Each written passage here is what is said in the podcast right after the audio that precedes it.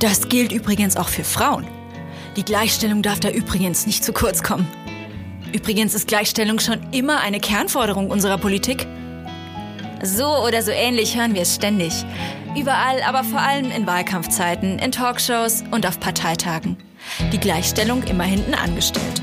Zugeteilt zum Übrigen. Zeit, Gleichstellung dahin zu rücken, wo sie hingehört.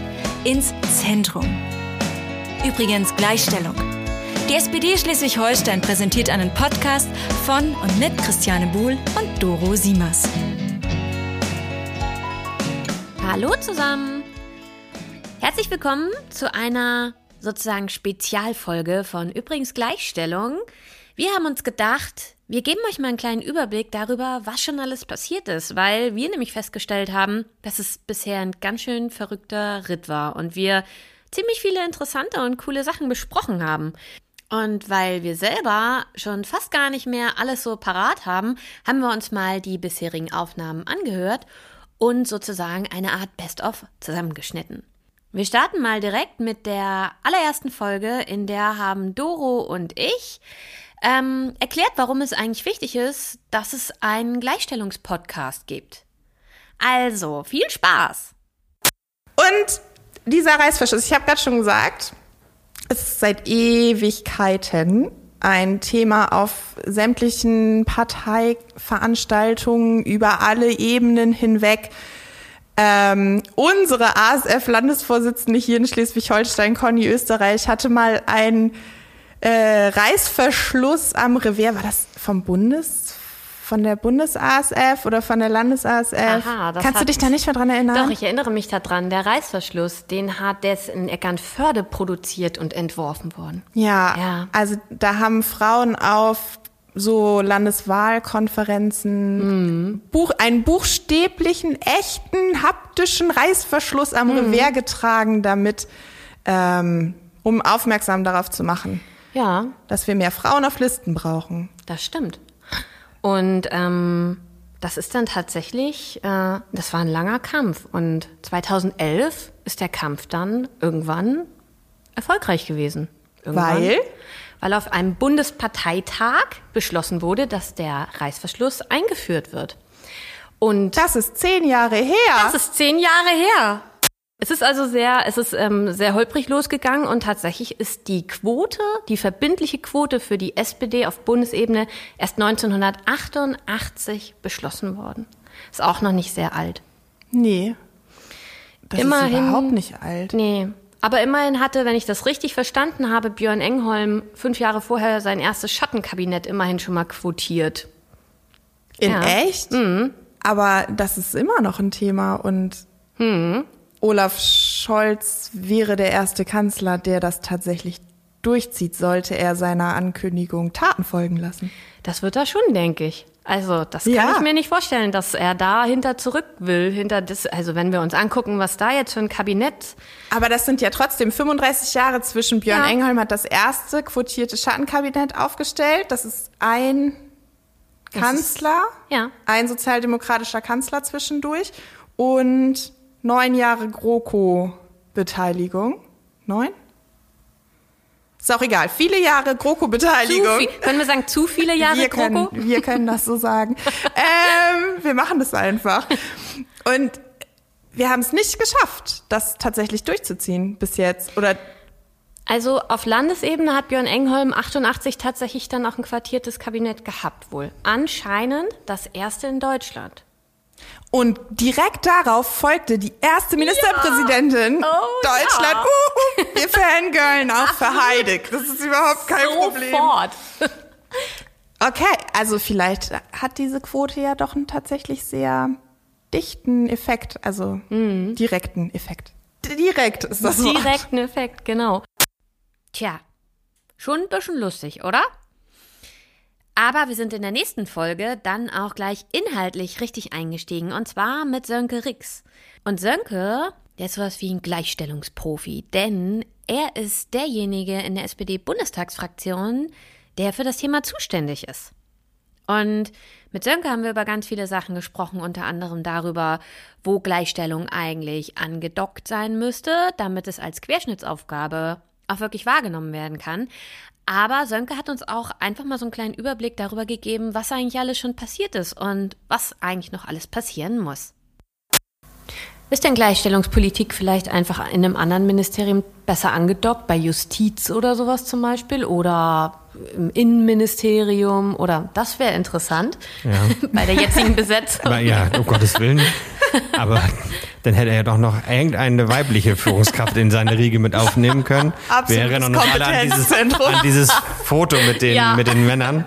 Das heißt schon Innenministerium, es ist ja schon ja, gegendert. Ist schon ne? gegendert.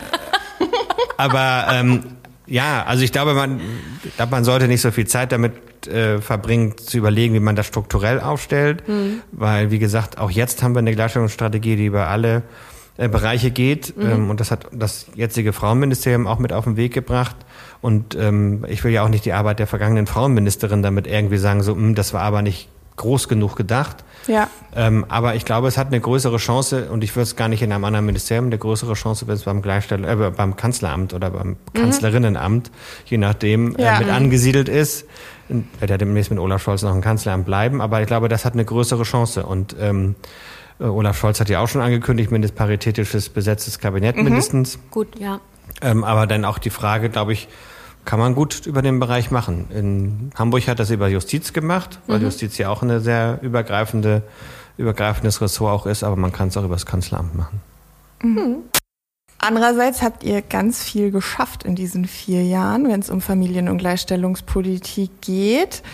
Ganz viel umgesetzt dein Herzensthema Betreuungsanspruch oder gab es da noch was anderes, was dir auf der Seele gebrannt hat? Naja, der Rechtsanspruch hatte ich schon gesagt ähm, auf äh, Betreuung. Aber jetzt in dieser Wahlperiode setzen wir eins der wesentlichsten Themen jetzt erst in, den nächsten, in der nächsten Woche quasi um. Das ist der Rechtsanspruch auf Ganztagsbetreuung für Kinder im Grundschulalter. Mhm. Mhm. Auch ein sehr wesentlicher familienpolitischer, ich finde nach wie vor auch nicht nur gleichstellungs- und familienpolitischer, sondern auch kinderpolitischer Meilenstein, mhm. den man da legt. Also ja. das ist äh, auch nicht zu unterschätzen. Ähm, wenn wir das tatsächlich hinbekommen haben, dann haben wir da wirklich was Großes erreicht. Aber auch die Reform der Kinder- und Jugendhilfe ist nicht so ein Thema, was man so griffig verkaufen kann, aber Hilfen für Kinder und Jugendliche vor Ort, so denen es nicht so gut geht und da jetzt auch einen inklusiven Weg zu gehen, dass man nicht mehr zwischen den Behinderten und Nichtbehinderten, sage ich jetzt mal in Anführungsstrichen, unterscheidet. Ja. Was wir da jetzt als ähm, Reform auf den Weg gebracht haben, ist auch schon großartig. Aber im Laufe der Jahre war da natürlich noch ein bisschen mehr. Also die Reform des Sexualstrafrechts, Nein mhm. heißt Nein, fand ich war auch eine Riesensache. Mhm. Ähm, dann, wenn es auch in Anführungsstrichen immer nur für die da oben ist, aber die Einführung der Quote. Ja. Mhm. Also auch in der Wirtschaft finde ich nach wie vor auch großartig, ist auch eine Nummer, auf die ich immer noch stolz bin. Wir haben auch Verbesserungen ähm, bei Kita und bei äh, Familienleistung auch noch mit auf den Weg gebracht. Aber wir sind ja so ein bisschen eher beim Thema Gleichstellung und ich finde, da sind diese beiden Sachen auch noch sehr klar mitzunennen. Also das war auch, also beim Sexualstrafrecht, das war auch so ein Stück weit, wie man als Parlament Flügel äh, also, oder fraktionsübergreifend dann auch noch was hinbekommen kann, mhm. wo sich eigentlich die gleichstellungspolitische, frauenpolitische Szene total einig war. Mhm und es nur noch verbohrte Juristen gab, die meinten, das irgendwie aufhalten zu müssen. Und da hat es jeweils in den jeweiligen Fraktionen, unter anderem auch bei uns, also es war ja. auch nicht so, dass bei uns alle Rechtspolitiker das so für so nötig gehalten haben, mhm. ähm, aber nötiger als bei den anderen wahrscheinlich, aber dann auch, dass, dass die Union am Ende dann mitgemacht hat, da waren wir schon stolz drauf. Das war aber Quote ähnlich zum Beispiel. Ich sag ja, Gleichstellungsprofi. Die nächste Folge nach Sönke war die wunderbare Eileen Scherrer, die auf der Bundestagsliste auf Platz 14 steht und inzwischen ihren Hut für den Landtag in den Ring geworfen hat. Und mit Eileen haben wir über ganz, ganz, ganz viele Sachen gesprochen. Wir haben über Intersektionalität gesprochen, wir haben über Kinder gesprochen, über Kindererziehung, über Antidiskriminierung, über Kinderrechte, über Partizipation, darüber, wie wir Frauen und vor allem Frauen mit Migrationsbiografie mehr in der Politik sichtbar machen können und einbinden können. Und es war ein total spannendes Gespräch. Ich würde mir wünschen, dass man Kinder direkt in Verbindung mit Politik bringt. Mhm. Ich würde mir wünschen, dass PolitikerInnen auch mal Kinder besuchen. Also nicht nur mhm. Podiumsdiskussionen in Schulen. Ich weiß, dass das nicht jeder Mensch kann. Es gibt Menschen, die würde ich jetzt auch nicht unbedingt in ja. die Kita schicken, bin ich auch mal ganz ehrlich. Wenn ich jetzt an manche Menschen denke, dann ist es besser, wenn die jetzt nicht unbedingt Kinder kennenlernen. Die würden das kommunikativ gar nicht schaffen. Mhm. Aber warum nicht Kinder einbeziehen? Also zum Beispiel, mhm. jede Kita hat ja einen Ort und eine Umgebung. Mhm. Man kann doch diese Umgebung viel besser kennenlernen. Man kann doch alles in die Welt der Kinder einbeziehen. Also Politik ist für mich jetzt zum einen auch auf jeden Fall Partizipation, auch Kommunalpolitik, aber auch erstmal die Umgebung kennenlernen und ähm, so in die, in die Umgebung integriert werden. Hm. Dass die Kinder auch wissen, was passiert eigentlich in meinem Dorf oder in meiner Stadt oder in meinem Stadtteil, was ist da eigentlich möglich, was gibt es, welche Vereine sind vor Ort, ähm, was macht eigentlich Politik. Das kann man auch so aufdröseln, dass Kinder das verstehen. Und dann mhm. kann man Kinder auch partizipieren lassen. Ich glaube, dass viele Frauen mit Migrationsgeschichte ähm, dann auch einfach keine Lust haben, wenn sie jetzt halt die Debatten verfolgen und immer sehen, dass über sie hinweg entschieden wird und wenn man dann ja. sieht, wie ist der Anteil von Frauen und mhm. dann nochmal, wie ist der Anteil von Frauen mit Migrationsgeschichte, dann weiß ich nicht, ob viele überhaupt Lust haben, sich in diesen Kampf zu wagen. Ja. Und ich weiß auch nicht, wie man das, mit welchem Instrument man das schaffen kann. Ich glaube, da müssen wir Frauen irgendwie, auch wenn es nicht gut ist, weil ich finde, das ist auf jeden Fall genauso die Pflicht von Männern. Mhm. Aber ich glaube, dass im ersten Schritt wir Frauen uns mehr miteinander solidarisieren müssen. Ja. Ähm, und uns gegenseitig einfach reinziehen sozusagen. Ja. Und äh, dann uns zwingen dazu, ich weiß es nicht. Also Solidarität. Solidarität unter Frauen finde ich einfach ungeheuer wichtig. Wenn das größer wäre, könnte ich mir vorstellen, könnte man auch es schaffen, mehr Frauen in die Politik zu bekommen. Und natürlich müsste man Politik generell vielleicht ein bisschen ändern und anpassen, politische Strukturen, die vielleicht ein bisschen festgefahren ja. sind, dass man die auf jeden Fall auch angeht, ne, was Sitzungszeiten angeht und so weiter und so fort, dass man das so gestaltet, dass es auch, ja, mh, hm, ja, frauenfreundlicher ist jetzt ein voll blödes Wort, aber Frauen sind jetzt häufig auch diejenigen, die irgendwie die Verantwortung irgendwie noch für die Kinder haben. Mhm, ja. ähm, und dann ist halt ein Kind auch mal ein Hindernis, sich politisch zu engagieren. Absolut, ja. Nach dem Gespräch mit Eileen haben wir eine Folge aufgenommen mit Ralf Stegner. Und das war total cool, weil Ralf einfach unglaublich viele Anekdoten parat hat und einfach auch ganz, ganz viele großartige, interessante Leute schon kennengelernt hat. Regine Hildebrand oder Heide Simones. Und auch bei Ralf habe ich zwei kleine Stellen rausgepickt, die ihr vielleicht auch interessant findet. Hm. Aber man hat jetzt zum Beispiel in den USA gesehen, bei den Präsidentschaftswahlen, dass auch der Schein abgewählt werden kann. Und interessant fand ich auch, äh, nicht nur, dass der Joe Biden gewählt wurde, sondern dass er mit der Kamala Harris eine Vizepräsidentin sich ausgesucht hat, die, wenn ich sie richtig wahrnehme, ich ein paar Reden von ihr gehört, bin so ein bisschen beschäftigt mit Amerika, habe da drei Jahre studiert, dann könnte das sein, dass die dabei ist, die mächtigste Frau der Welt zu werden, und zwar relativ mhm. bald. Mhm. Ja. Äh, mit einer ganzen Menge an Veränderungswillen sozusagen. Und wer ihre Reden gehört hat, ich finde den beiden jetzt nicht so tatterig, wie Leute behaupten. Ne? Ich nee. glaube schon, dass der, dass der. Er ist vor vier Jahren ist er noch ja, besser gejoggt. Aber im Vergleich, im Vergleich, zu Trump ist er mir, oh, also wirklich, sind das ja, ja. Dimensionen an erfreulichen Unterschieden. Er isst auch Gemüse, äh, glaube ich, im Gegensatz zu Trump. Also. der hat auch äh, Cherry Pie gegessen. Aber ich will damit nur sagen, ich glaube, dieses Duo Biden und Kamala Harris sozusagen ist interessant, auch in der Besetzung der Vize, des Vizepräsidenten. Ja. Absolut. Und die ja. wird, glaube ich, für dieses Gleichstellungsthema noch eine ganze Stücke mehr bewegen können aus so einer Machtposition ja. heraus, als das für jemand anders gelten könnte. Mhm. Beispiel, die Caroline Imke. Die mhm. hat auf dem Grünen oh, Parteitag ja. geredet. Ja. Oh ja. Ich habe die Passage gelesen. Paul Ziemiak, der Jüngling von der CDU da, Generalsekretär, so hat gesagt, das sei Antisemitismus. Naja. Hat jedenfalls grün hinter den Ohren. Äh, Na, grün ist er nicht hinter den Ohren, schwarz hinter den Ohren. Ja, was, auch, was, auch, immer, jedenfalls. Der erzählt dann, das sei eine unglaubliche Entgleisung und Antisemitismus. Ich habe das gelesen. Ja. Mich ärgert übrigens, wenn Antisemitismus eingesetzt wird als ein taktisches, ich hasse Antisemitismus. Das mhm. ist Menschenverachtung und ist gerade in Deutschland, finde ich, vollständig inakzeptabel, widerwärtig. Aber das taktisch einzusetzen ist fast genauso widerwärtig. Und das zu lesen und las das so und dann gesagt, so, was machst du nun? Indem man zum Beispiel was dagegen schreibt. Hm. Natürlich sind die Grünen unsere Konkurrenz, das ist deren Parteitag, der muss nicht gut berichtet werden, da habe ich gar nichts von. Ich will, dass der SPD-Parteitag gut berichtet und sie über uns schreiben. Trotzdem gehörte sich, dass man dann sagt, hör mal zu, Freund, das ist widerwärtig. Hm. Fast genauso wie der Antisemitismus selbst. So. Ja. Das habe ich auch gemacht. Ja. Ich habe das von wenigen in der Deutlichkeit aus der Sozialdemokratie gelesen. Ja. Das kann man auch tun. Nach dem Gespräch mit Ralf Stegner hatten wir als nächstes die phänomenale Tina Klausen von der Westküste zu Gast. Und Tina kandidiert genau wie Eileen für den Landtag. Das ist total großartig, weil Tina nämlich auch total großartig ist. Ihr werdet hören, hört in die Folge auf jeden Fall rein. Wir haben ganz viel über die Westküste gesprochen, was man daran so sehr lieben kann. Wir haben über Möwen gesprochen.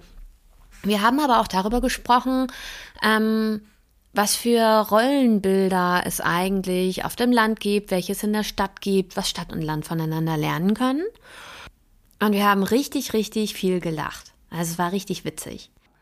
Das ist schwierig. Also ich finde es mhm. schwierig. Ich habe mir auch ehrlich gesagt bis vor zwei drei Jahren nie wirklich Gedanken darüber gemacht, bist du jetzt Feministin oder bist du das nicht? Oder findest du jetzt Frauenthemen toll oder nicht?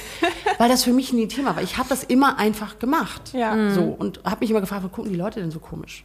Mhm. So, warum reden die denn so komisch? ja. Das ist doch völlig normal. Ja. Bis ich dann irgendwann darauf gestoßen bin, dass es eben für mich normal war, aber für ganz, ganz viele eben nicht. Ja. Und dass das für viele ein Problem ist. Und heute rege ich mich echt über Sachen auf. So. Wenn Frauen liebe Kollegen schreiben und nur Frauen meinen, dann frage ich mich auch, was hast denn du am Leben nicht verstanden? So, so hallo.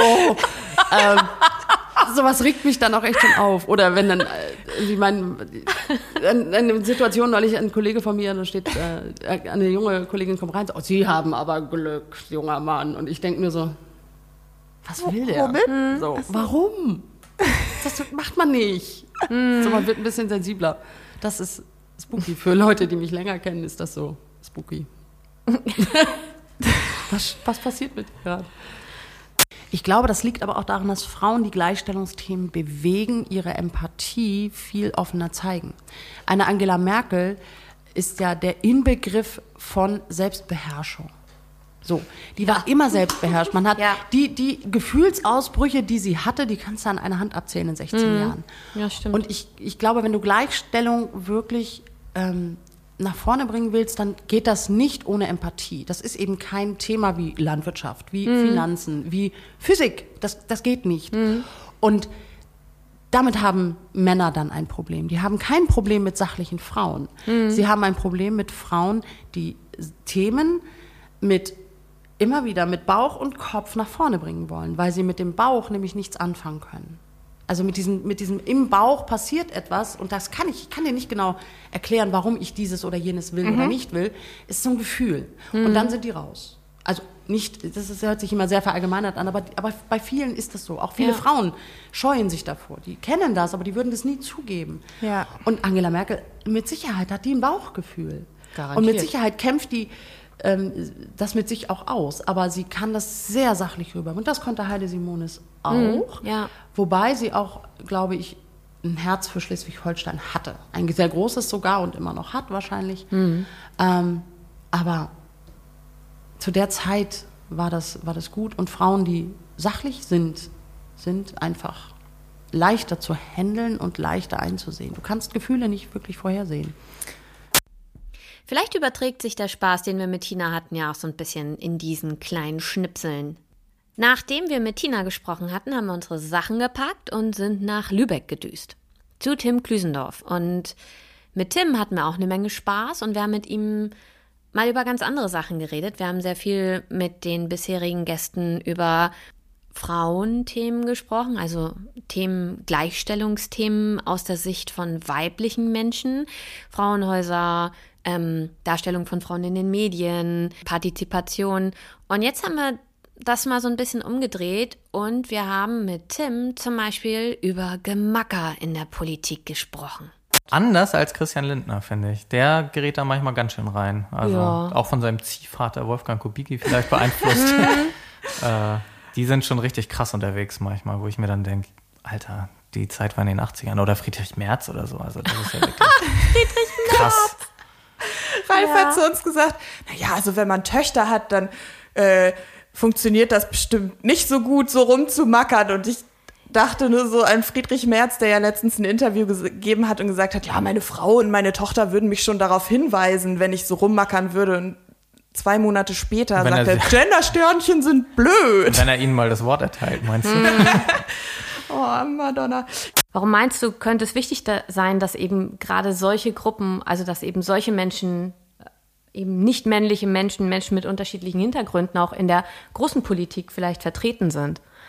Weil sie ja auch in der Gesellschaft vertreten sind. Also, oh, okay, das, das ist eine einfache Antwort. also okay. ich, ich verstehe, die Frage ist leider berechtigt, ja. aber sie ist eigentlich ja unlogisch, weil ja. unsere Gesellschaft besteht ja aus so vielen unterschiedlichen Menschen und dementsprechend ist es allein schon unlogisch, dass bisher in der Politik einfach so ein krasser Überhang von älteren Männern ist. Also das ja, hat natürlich nicht nur den Nachteil, dass einem auch in der Jugend und in der Kindheit so Vorbilder und Identifikationsfiguren fehlen, sondern mhm. auch, dass Perspektiven einfach nicht vertreten sind. Mhm. Und das merke ich in ganz vielen Diskussionen. Also in der Bürgerschaftsfraktion war es auch so, in der Wahlperiode, in der ich in der Bürgerschaftsfraktion in Lübeck saß, dass da, glaube ich, nur vier Frauen von 14 Personen oder mhm. so in der SPD-Fraktion mhm. waren. Und natürlich war es dann so, ich war ähm, Jugendhilfepolitischer Sprecher und auch familienpolitischer Sprecher. Und dann war es natürlich so, dass viel ja, Bewusstsein für Probleme im Zusammenleben zwischen Beruf und Familie mhm. und in Kinderbetreuungsfragen und so, dass das einfach nicht da war, weil man mhm. sich darum nie gekümmert hat.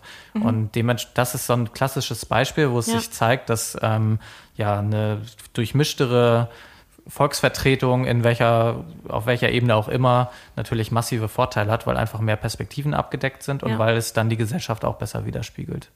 Ja. Unser nächster Gast, Katrin Petrowitz, ist Ortsvereinsvorsitzende in Norderstedt. Und Norderstedt ist ein gigantisch großer Ortsverein und sie ist auch Kreisvorsitzende im Kreis Segeberg. Und wir haben mit Katrin dann zum Beispiel auch über ihre Strategien gesprochen, wie sie neue Leute einbindet, auch wie sie Frauen auch einbindet, die vielleicht irgendwo an irgendwelche Platzhirsche geraten und einfach keinen Bock mehr haben. Und Katrin hat uns da so ein bisschen drüber berichtet, was ihre Strategien sind. Und nicht zuletzt konnte Katrin uns auch ziemlich deutlich machen, was für Vorteile es eigentlich hat, wenn Mann bzw. Frau an ziemlich vielen Stellen Chefin ist. Denn dann kann Frau ihre eigenen Regeln machen und muss sich auch nicht jeden Quatsch anhören.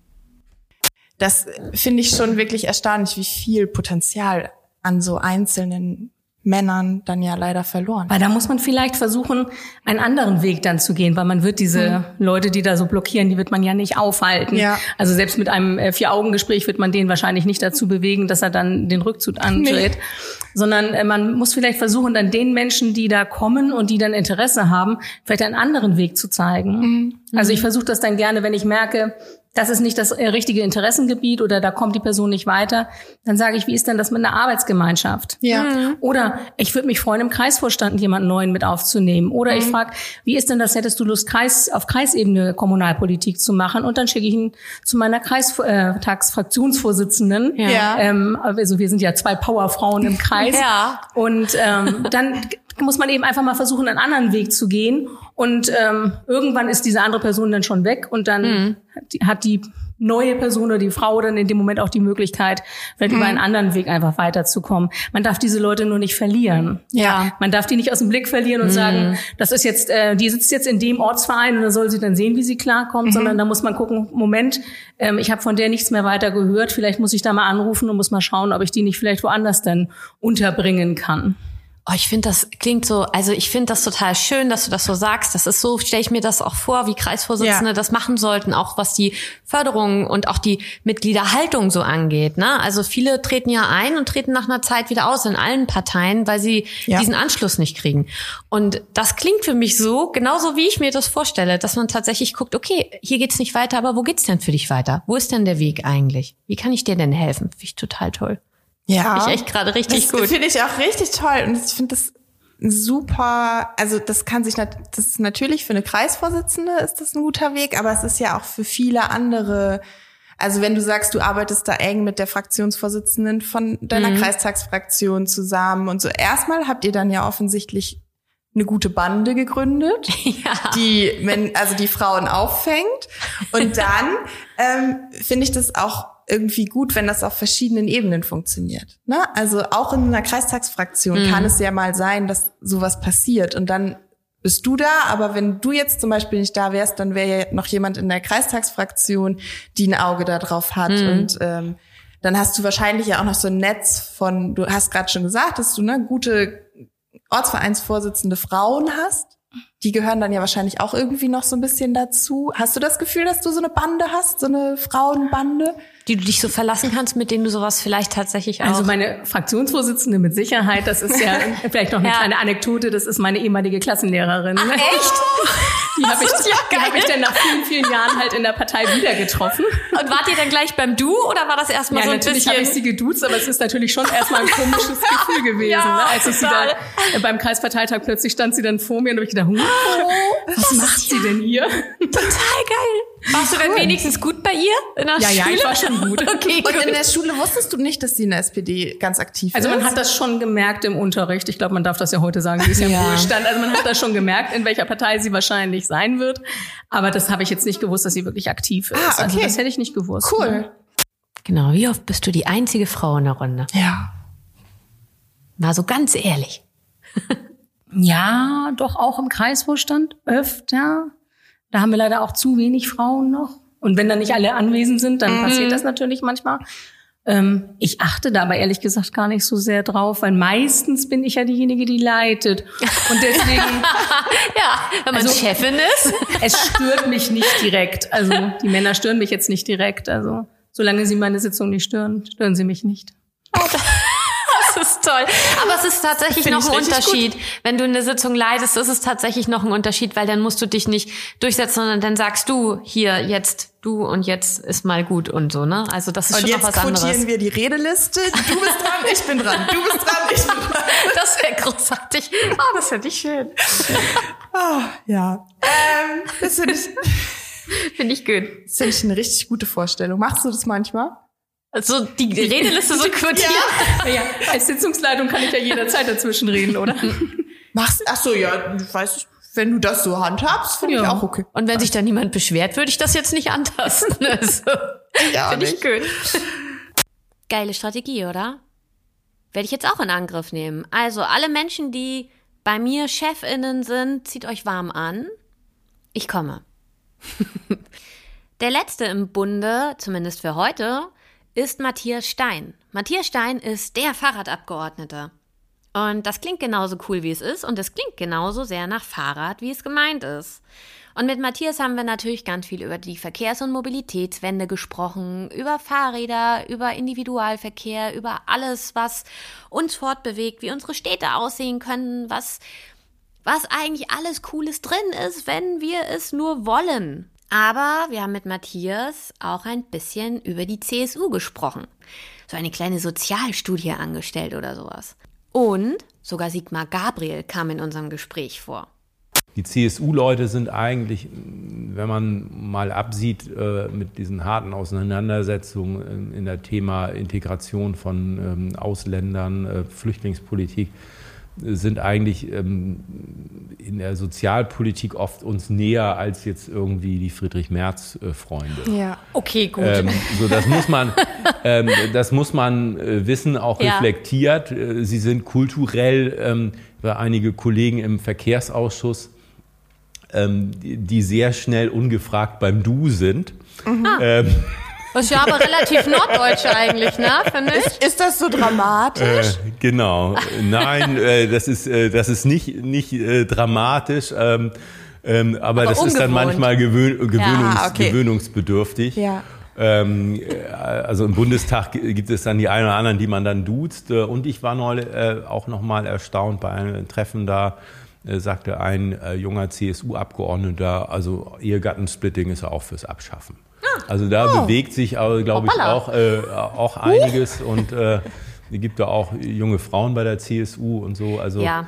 genau. Und ich habe auch eine, eine, genau eine, eine Englisch äh, Gruppe, äh, wenn ich im Bundestag bin, da haben wir eine Stunde Englisch am Donnerstag, da sind auch CSU-Leute, die ähm, gut dabei sind? Oder genau. ist, ist, ist mehr so Oettinger Englisch? Nee, die, äh, die können das, aber ich, ich kann mithalten, auch wenn die alle einen akademischen Abschluss haben.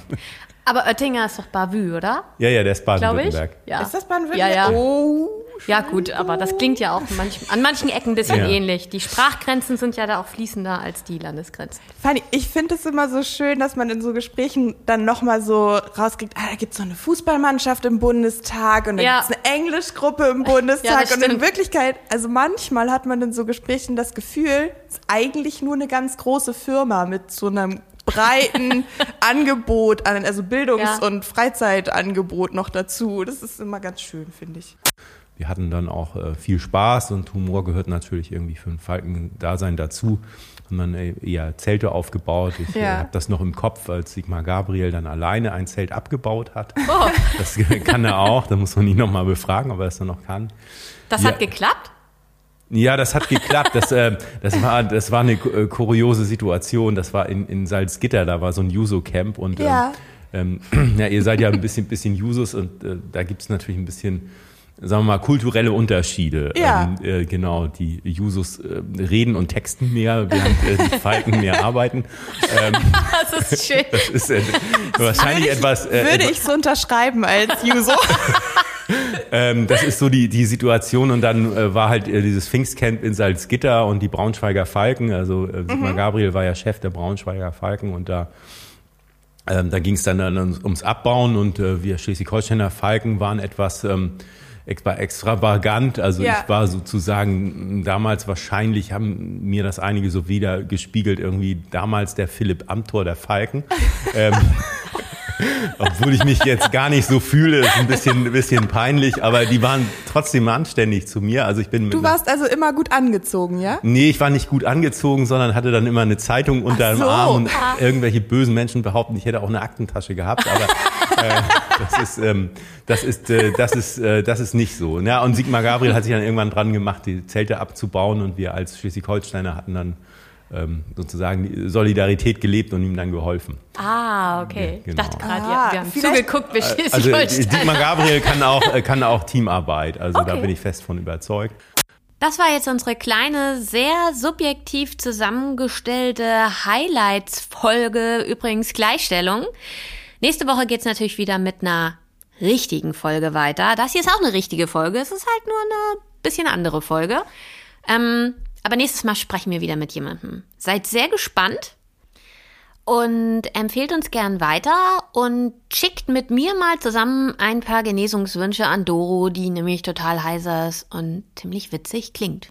Ich glaube nicht, dass sie es witzig findet, aber sie klingt lustig. Gute Besserung, Doro. Und schaltet wieder ein. Bis bald. Ich freue mich. Hat's euch gefallen? Habt ihr Anmerkungen oder Kritik? Lasst uns ein paar Sterne und einen Kommentar da. Und denkt dran, eine Stimme für die Liste ist eine Stimme für Doro und Christiane. Also gebt eure Zweitstimme der SPD.